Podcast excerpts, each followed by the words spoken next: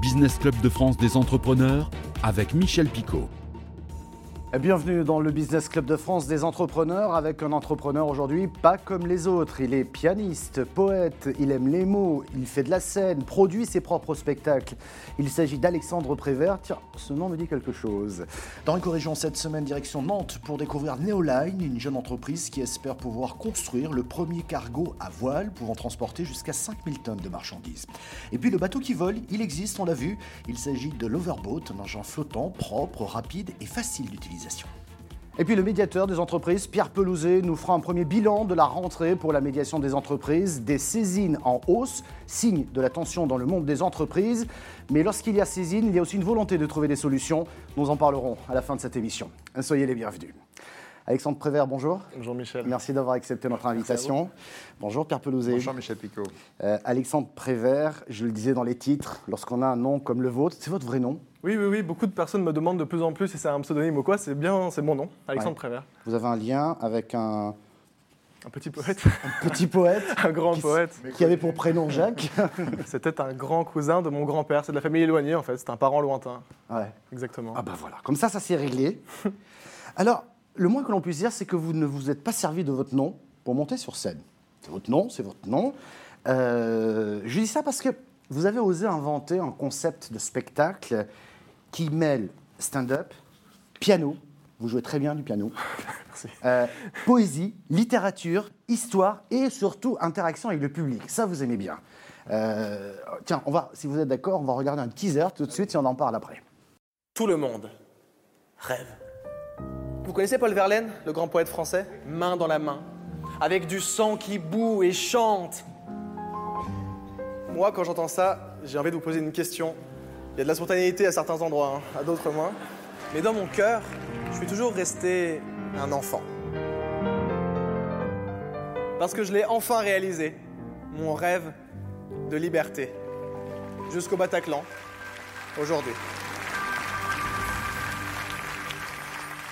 Alors là, nous avions un teaser du spectacle Où sont passés vos rêves avec un point d'interrogation. Tiens, pour la petite parenthèse, où sont passés vos rêves? C'est ce qu'on n'arrête pas de dire à vous, entrepreneurs, surtout en ce moment où c'est compliqué. Ne perdez pas de vue qu'il faut encore rêver. C'est un investissement sur l'avenir. Ne perdez pas de vue. Alexandre Prévert l'a fait, il a rêvé et il l'a fait.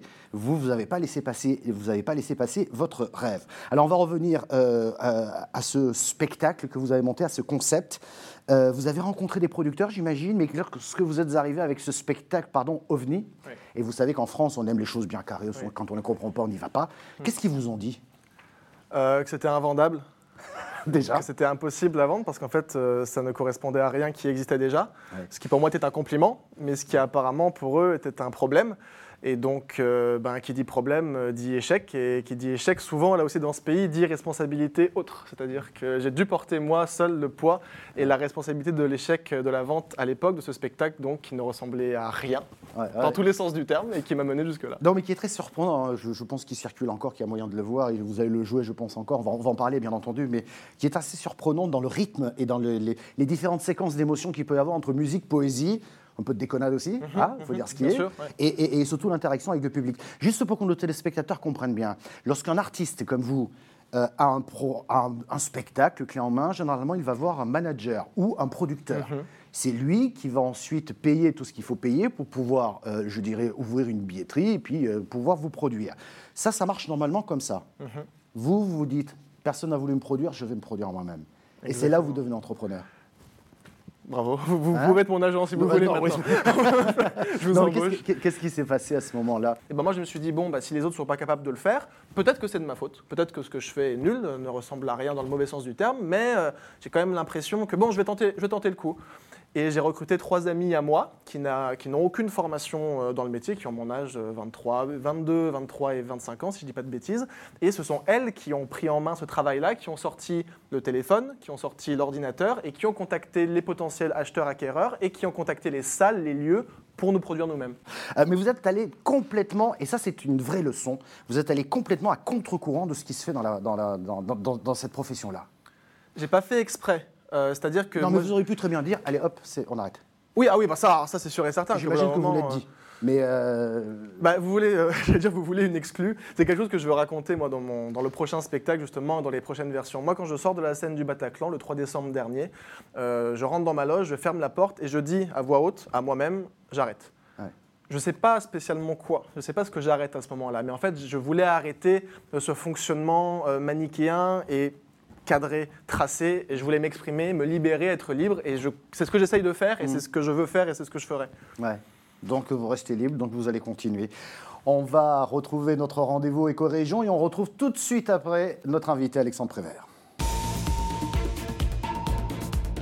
Dans Éco-Région cette semaine, focus sur Neoline, jeune entreprise nantaise qui envisage de créer un cargo à voile pour naviguer sur les océans, extrait du Club Éco de Télénantes. Alors l'info de la semaine, c'est le port de Nantes-Saint-Nazaire qui s'intéresserait de très près au projet de Neoline.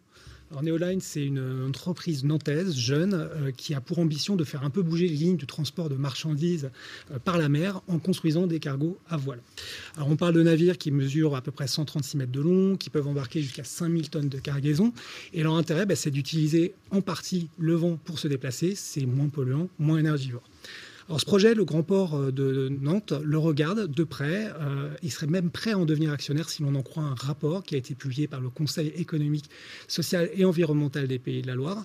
Euh, des discussions sont en cours et ça tomberait à point parce que Neoline a un peu de mal en ce moment à boucler son plan de financement. La société a besoin de 100 millions d'euros pour lancer la construction de deux navires. Il lui manque 3 à 4 millions d'euros. Et, c'est dommage parce que c'est vrai que Neoline attire l'intention des, entreprises. Euh, Beneteau, Manitou, Renault sont prêts à embarquer des marchandises sur ces navires. Euh, donc voilà, euh, le, temps est compté pour Neoline parce que ces contrats passés avec ces entreprises sont limités dans le temps. Donc il faut que ce dossier avance. Direction l'Occitanie pour découvrir l'Overboat, un bateau électrique, propre, rapide et facile d'utilisation. Ce catamaran vole au-dessus de l'eau. Un reportage de Via Occitanie.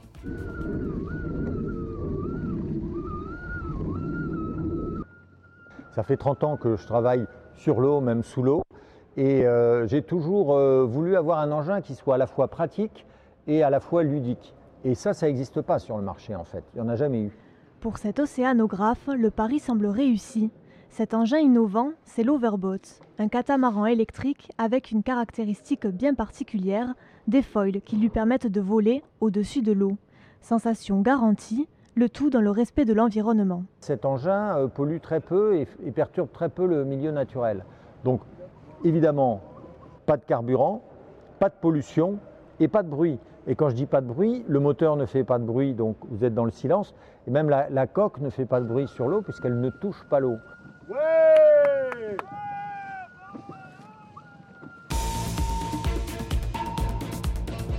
Alexandre Prévert euh, est notre invité. Il est pianiste, poète, one-man show. Euh, est-ce que, petite parenthèse, par les temps qui courent, vous arrivez à vous produire Parce qu'on sait que c'est assez difficile d'avoir des salles, d'y mettre du public à l'intérieur? Alors moi, paradoxalement, c'est plus simple maintenant pendant le Covid qu'avant, parce qu'en fait, oui, parce qu'en fait, euh, cette euh, ce fait a rebattu beaucoup de cartes. Et pour un profil peut-être comme le mien, euh, ça a permis de s'engouffrer dans des brèches et des lieux qui n'étaient pas forcément ouverts avant à mon activité. Par exemple, on s'est produit à Saint-Laurent-du-Var, je dis on, je parle de mon équipe, on était à Saint-Laurent-du-Var euh, au début du mois de septembre pour l'entrée, la rentrée de leur saison culturelle en plein air sur une jauge de 400, 500 personnes. Parce que là, quand on a une mairie qui a les moyens et l'envie d'assumer une activité culturelle malgré le Covid, en respectant les conditions et le danger du virus, mais en ayant quand même le souhait de continuer à vivre et d'exister, et eh ben on trouve des grands espaces sur le pavé d'hôtel de ville, on écarte les gens, on met des masques, on se lave les mains et on continue de faire ce qu'on a envie de faire avec prudence. Mm. Et aujourd'hui, vous commencez à remplir, je dirais, plusieurs dates à venir? Oui, bah là, les filles font un travail formidable. On a notamment les programmations culturelles de ville avec lesquelles on, discute et on échange énormément pour concrétiser. Je pense à Olivet, je pense à Cavaillon, je pense à Bandol, je pense à Loche. On a aussi dans un château, j'ai joué juste après Saint-Laurent-du-Var dans un château, une petite jauge, 50 personnes, parce que là aussi, il faut qu'on s'adapte euh, avec... Euh, euh, comme dit, responsabilité au challenge de ce virus, dans un magnifique château à Joyeux dans l'Ain. Donc oui, le calendrier se remplit avec bonheur. Ouais. Vous savez que vous êtes en train de donner une leçon, je dirais, à beaucoup de gens qui hésitent, qui se posent des questions avant de se lancer, avant d'oser faire quelque chose. Et là, vous êtes en train de leur expliquer que non seulement vous arrivez aujourd'hui, j'espère, à vivre à peu près bien et voire mieux peut-être demain de votre passion d'abord. Mhm. De mon rêve. De votre rêve. Exactement. Et, et vous avez osé l'entrepreneuriat pour le faire, quoi.